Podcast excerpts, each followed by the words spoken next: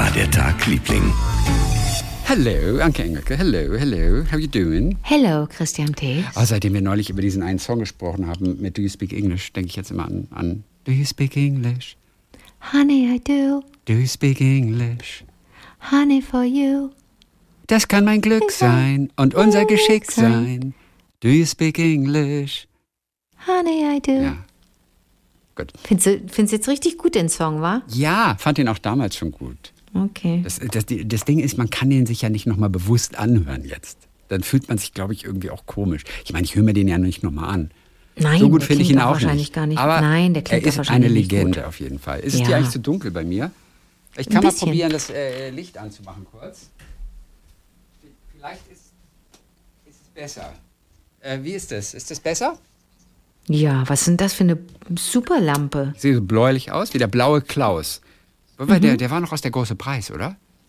Das weiß ich nicht. Der blaue Klaus? Ach Wim- doch, der, Wum und der gehörte doch zu Wum und Der Wendelin. blaue stimmt. Klaus. Okay. Ja. So, also, ah, pass auf, ich will nur ganz kurz eine, eine kleine Geschichte. Ich habe die nur gerade hier so auf Englisch äh, vor mir.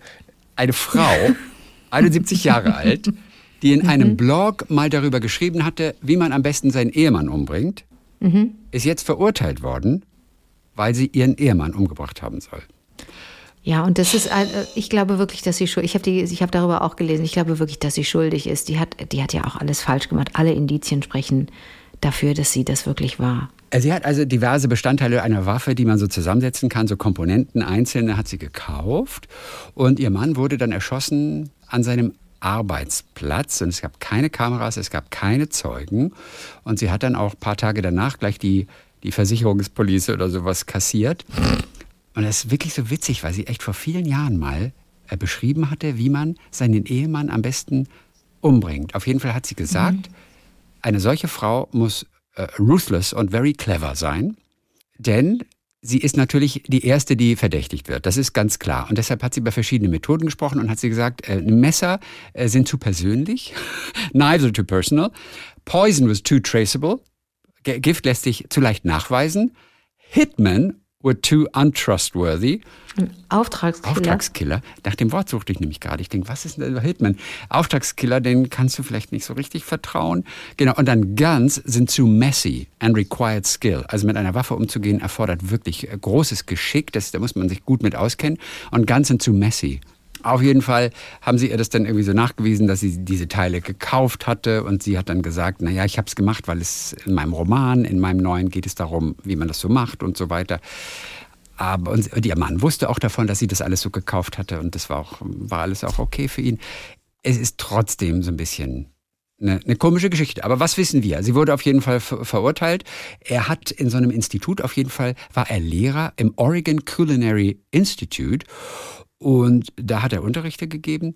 Und die Schüler kamen dann und haben ihn vorgefunden auf dem Boden. Da lag er in der Kitsche, äh, in, der, in der Küche und war zweimal erschossen worden. Es ist doch alles äh, kurios. Und sie hat dann gesagt, naja, ich war zu Hause, ich habe gerade mir Kaffee gemacht und habe mir ein paar Ideen notiert. Und dann hat man aber irgendwelche Überwachungskameras gesehen. Ja, und man auf hat diesen sie gesehen, Überwachungskameras ja. war sie zu sehen oder mit dem Wagen auch zu einer Zeit, Mhm. zu der es passiert ist und zu der sie aber gelogen hatte. Sie sagte, sie sei zu Hause gewesen und dann sagte sie im Nachhinein, ja, aber ich kann mich nicht daran erinnern. Auf jeden Fall Tatsache, es, sie wurde verurteilt. Es ist nur ein bisschen echt kurios. Die Frau, die Tipps gibt, wie man ihren Mann umbringt, die macht das eventuell am Ende selbst, aber, aber so richtig, ja, geschickt ist das nicht. So, das war eine kleine nee, ist nicht Geschichte, die ich geschickt. Also vielleicht hat sie gedacht, vielleicht hat sie gedacht, weil es so naheliegend ist, dass sie das gewesen sein m- müsste, würde man sagen, im Leben macht die das nicht. Im Leben schreibt die nicht ein Buch darüber, wie man es macht und Ja. bringt dann selber ihren Mann um. Okay, also das nur so kurz am Anfang. Es ist irgendwie kurios. Erzähl mal, was äh, gibt es bei dir heute? Ich habe das schon angekündigt, dass es noch, eine, noch einen Abschluss gibt zu meiner Geschichte mit, dem, mit, dem, mit der jungen Frau auf dem Fahrrad. Oh Gott, weißt du, das ist ja Wochen her. Ja. Und ich sollte dich danach fragen extra. Ich weiß. Was daraus Jetzt- okay, bitte erzähl. Also, nochmal für alle, die das nicht mitbekommen haben. Ich bin vor einigen Wochen mit dem Auto in der Stadt unterwegs gewesen und ähm, es war ein lauer Sommerabend und äh, ich fuhr ganz gemütlich, ich fahre ja immer wahnsinnig langsam Und dann hielt ich an der roten Ampel. Es war nicht viel los und ein paar FahrradfahrerInnen waren unterwegs. Und da, ach, da die, die, die Straße, die ich auch weiter geradeaus fahren musste, da sah ich noch, da waren, waren auch FahrradfahrerInnen und von links und und dann schaue ich einmal weg und dann schaue ich wieder zurück und krieg nur mit, Bums, da hinten ist was passiert. Da hat jemand eine Autotür aufgemacht von einem parkenden Auto auf der rechten Seite wo manchmal Autos parken und eine Fahrradfahrerin ist vom Fahrrad geflogen. Das passiert einfach oft und endet ähm, nicht selten auch tragisch. Das ist, da kann, es zu schlimmen Verletzungen kommen. Und ähm, dann, dann wurde meine Ampel grün und dann fuhr ich ganz langsam daran vorbei, denn das war meine Strecke und sah, wie eine junge Frau sich an ihrem Fahrrad festhielt oder sie das aufhob, das weiß ich nicht mehr genau, und eine, äh, die, die Fahrerin des Autos da stand und ich fuhr langsam vorbei, hatte aber den Eindruck, so richtig einig waren die sich nicht und ich, und die Frau, die vom Fahrrad gefallen war, war auch ein bisschen klapprig. Und ich fuhr so langsam und dann guckte ich nochmal zurück und dachte, ah, hinter mir ist kein Auto, komm, Rückwärtsgang. Bin ich zurückgefahren, bin angehalten, habe gesagt, hallo, alles okay? Und äh, die Frau, die vom Fahrrad geflogen war, die, die sah so ein bisschen, hm, na, die sah so ein bisschen tatterig aus. Da habe ich gesagt, ist alles okay, soll ich sie ins Krankenhaus fahren? Ich fahre sie jetzt ins Krankenhaus. Die so, nein, nein, ist alles okay. Doch, das ist, sie, sie, wir müssen checken, ob sie irgendwas haben, ob sie irgendwas gebrochen haben oder irgendwelche inneren Verletzungen haben. Ich bringe sie jetzt ins Krankenhaus. Nein. Dann sage ich, ich frage jetzt ein drittes und letztes Mal. Ich habe auch einen Termin und wollen wir oder wollen wir nicht? Nein. Dann sage ich, kann ich Ihnen wenigstens meine Nummer geben? Habe ich meine Nummer hinterlassen und meinen Namen und bin weitergefahren. Und habe gesagt, ich bin aber Zeuge. Ne? Ich habe das mit, ich kann so in etwa, ich habe nicht genau den Moment gesehen, aber ich kann bezeugen, was hier in etwa passiert ist. So. Dann verging lange Zeit und dann habe ich eine Antwort bekommen. Und wir haben zwischendurch dann natürlich noch, äh, noch auch Kommentare gekriegt von Lieblingen ne, bei den Hörererektionen, dass da zum Beispiel ein Liebling sagte, ähm, ihr habt als, du hast, glaube ich, als erstes gefragt, hat die einen Helm getragen? Mhm äh, oder ich, ich weiß es nicht mehr genau. Und dann schrieb dieser Liebling, das ist ja mir wieder typisch, das ist doch Victim Blaming, Victim dass man sagt, naja, bist du selber, selber schuld, schuld, du hast dann ja. keinen Helm aufgehabt. Das liegt uns fern, das wollen wir nicht machen. Äh, das war eher aus Sorge, ne, dass wir dachten, Mensch, hoffentlich hat es einen Helm auf. So, folgende SMS erhielt ich. Hallo, liebe Anke. Hier ist Ina, die Frau mit dem Autotür-Fahrradunfall auf der Straße. Mir geht's gut. Die blauen Flecken sind fast wieder weg und es ist zum Glück ansonsten nichts mehr nachgekommen. Jetzt sind da zwei Kästchen, das ist also ein Emoji, aber mein Telefon kann ja keine Emojis lesen. Dann denke ich mir immer was aus. Ich glaube, eine Blume und ein Herz. Wie toll, dass du angehalten und deine Hilfe angeboten hast. Alleine das hat mir schon dabei geholfen, mich relativ schnell wieder zu beruhigen. Tausend Dank dafür. Liebe Grüße aus der Südstadt. Okay, süß. Ist es schön? Ja, also wir müssen goldig. uns keine Sorgen mehr machen. Okay, das, ist toll. das heißt, sie hatte blaue Flecken. Da kannst du mal sehen. Ja. Also erstmal der Aufprall natürlich, ne, wenn du gegen die Tür wummerst. Und dann, wenn du zu Boden gehst. Also das wird an, das wird wahrscheinlich an Arm und Bein gewesen sein. Mhm. Äh, und dann, und es ist ansonsten nichts mehr nachgekommen, schreibt sie. Das heißt, es war keine Gehirnerschütterung. Das hätte sie ja dann, das hätte sie mir dann geschrieben, ne? Ja. Es ist auch sonst nichts mehr. Allein das hat mir geholfen, relativ, mich relativ schnell wieder zu beruhigen. Das fand ich auch interessant, dass man natürlich nach so einem Unfall völlig durch den Wind ist. Ne? Man kann das nicht glauben, wenn das einem passiert, denke ich mal dass sie da richtig, dass sie da richtig äh, ähm, Nerven gelassen hat. So und dann kam ja wiederum auch von diesem von diesem Liebling. Übrigens, Leute, äh, kleiner Tipp oder das kam von dir. Entschuldige, das kam von nee, von, das kam von, von einem Liebling. Genau, von einem der Vorschlag, Liebling, genau. Ja, mhm. den Dutch Reach The zu praktizieren. Dutch Reach. Der Dutch Reach funktioniert so, dass wir, die wir links sitzen im Auto, habe nachgelesen, in Großbritannien wird es auch praktiziert und die erklären das natürlich genau andersrum. Wenn du dann also links sitzt und parkst an einer Straße, an der es sein kann, dass da Fahrradfahrer sind und du denkst da kurz mal nicht dran, dann gewöhn dir einfach an, so wie unser aller Freund Christian Thees, nicht mit der linken Hand die Tür zu öffnen zum Aussteigen, sondern mit der rechten. Und dieser Griff von rechts nach links, den nennt man den Dutch Reach. Reach, den holländischen, niederländischen Griff. Denn wenn du die rechte Hand benutzt, um deine Fahrradtür aufzumachen, dann dreht sich dein Körper automatisch und du schaust automatisch über deine linke Schulter nach hinten und kannst dann schauen, ob da vielleicht ein Fahrradfahrer, eine Fahrradfahrerin kommt. Super. Und dann habe ich nachgeschaut, wo denn das herkommt mit dem Dutch Reach, ne? Und tatsächlich ist das Dutch. Ähm, es gab dann die, die meistgestellte war, äh, gestellte Frage war, is the Dutch Reach really Dutch? Also ist es wirklich ein holländischer Griff, ein niederländischer Griff? Ja. Ist es tatsächlich? Ah, okay. Und es gibt, und, und dieses, und der Dutch Reach, der ist schon seit vielen Jahren, wir sind mal wieder spät auf der Party, Chrissy, der ist seit vielen Jahren schon äh, wirklich Thema, weil es, und das wusste ich nicht, weil es immer wieder Vorfälle gibt, äh, die im Englischen sogar einen, einen, einen Begriff haben, nämlich Dooring oder to get doored. Mhm. I got Door, doored. I got doored. Ich bin, okay. ne, das wusste ich nicht. Und Dooring, äh, ne, also das ist natürlich eine, ganz, ein trauriges Wort, ne? Also äh, umgenietet zu werden, weil man, weil jemand äh, unvorsichtig die Tür aufmacht. Ähm, das ist natürlich, das ist ganz schrecklich. Also da sind auch schon Menschen zu Tode gekommen und da habe ich auch drüber gelesen, dass dann da auch ähm, die sogenannten Geisterfahrräder stehen, ne, die wir ja auch kennen, die weiß angestrichenen Fahrräder, okay. die man dann und wann an Straßenrändern sieht, weil da FahrradfahrerInnen ums Leben gekommen sind, weil im Straßenverkehr nicht aufgepasst wurde oder weil man, weil die übersehen wurden oder so. Ne? Also ähm, das hängt auch ganz eng äh, zusammen, aber ich kannte weder das Dooring noch to get doored.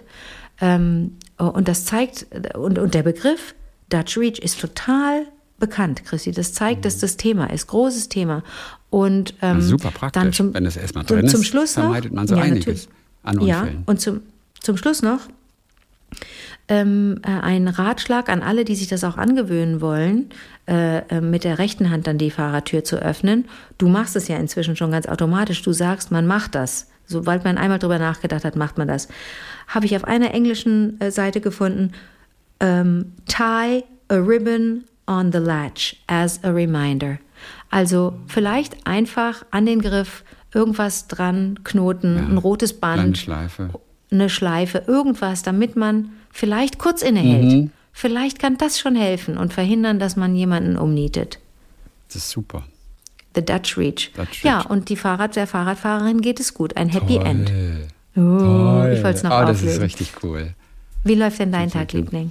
Äh, die äh, Festspiele in Bayreuth haben ja begonnen. Also keine Sorge, es mhm. wird jetzt äh, kurz unterhaltsam auch wirklich. Die Festspiele, die Wagner-Festspiele, ne? eigentlich eine verrückte Geschichte, dass dieser Richard Wagner sein eigenes Opernhaus gebaut hat, nur für seine Werke. Das ist eigentlich eine komplett irre Geschichte mit dem Geld von Ludwig II. Der großer Fan war, zum Glück. Da waren, glaube ich, alle anderen im Land waren da nicht so glücklich, dass er dafür sein Geld da auch noch hergegeben hat.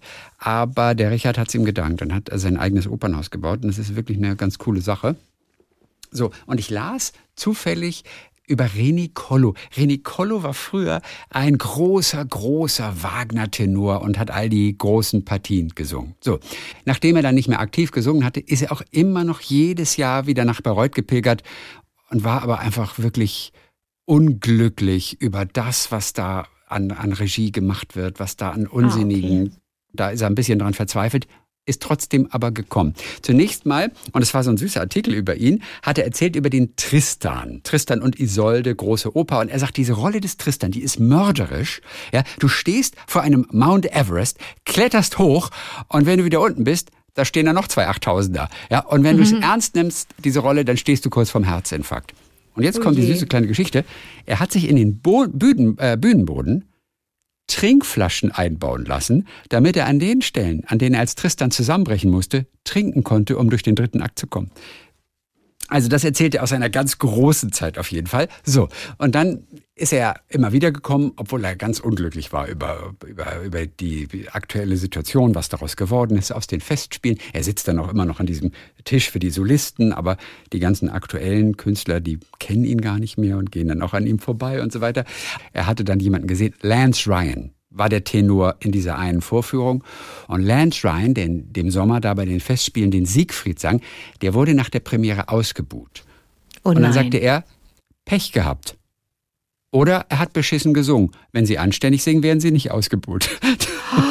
Das, das fand ich dann fand ich dann auch eine harte, harte Äußerung, aber okay.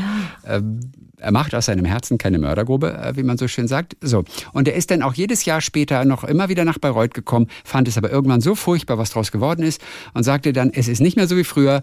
Er habe auch nichts gegen neue Ideen, aber doch nicht solche, wie sie jetzt zu sehen sind. Alle stehen da wie ein Liter Milch und jeder singt, aber man weiß gar nicht warum. Das hätte sich Richard anders vorgestellt. So, und dann kommt die Frage aber, warum er denn trotzdem jedes Jahr wiederkommt. Und dann antwortete er, ich habe einen Brunello di Montalcino entdeckt, den es nur bei Aldi Süd gibt. In Berlin habe ich nur Aldi Nord. Da habe ich gedacht, schlage ich zwei Fliegen mit einer Klappe. ist auch ein guter Grund, ah, zu den Bayreuther Festspielen zu kommen. Wegen eines Weines. Um, um bei Aldi Süd mal vorbeizuschauen. Äh, sehr, sehr lustig. Ich musste sehr lachen, als ich das gelesen habe. Ist das lustig? Ja, der Tristan. Ich, ich habe ja mal witzigerweise, ich war ja mal da bei den Bayreuther Festspielen ja. Ja. und in der Pause, gibt ja mal zwei einstündige Pausen, da war dann so ein ganz süßes älteres Ehepaar, die wollten sich selber fotografieren mit dem Handy oder so und ich fragte dann, soll ich das Foto von Ihnen machen? Und ah, oh, oh that's very, very kind. Uh, thank you very much. Yes, yes, please. Und dann habe ich sie vor dem Opernhaus da so fotografiert, schönes Motiv. Und es war ganz freundlich. Und dann hat er mich, glaube ich, kurz eingeladen und es war der ehemalige Bürgermeister von Paris. Unter Jacques Nein. Chirac war er Nein. der Bürgermeister von Paris gewesen. Nein. Ja, und hatte einfach zehn Jahre auf diese Karte auch gewartet. Und oh. ich hatte eine oh. Freundin, die hat da gesungen in, in der Oper. Und hatte so die Karte und er nur irgendwie, wie, Sie kennen jemanden? Sie kennen die, Sie kennen die Sieglinde?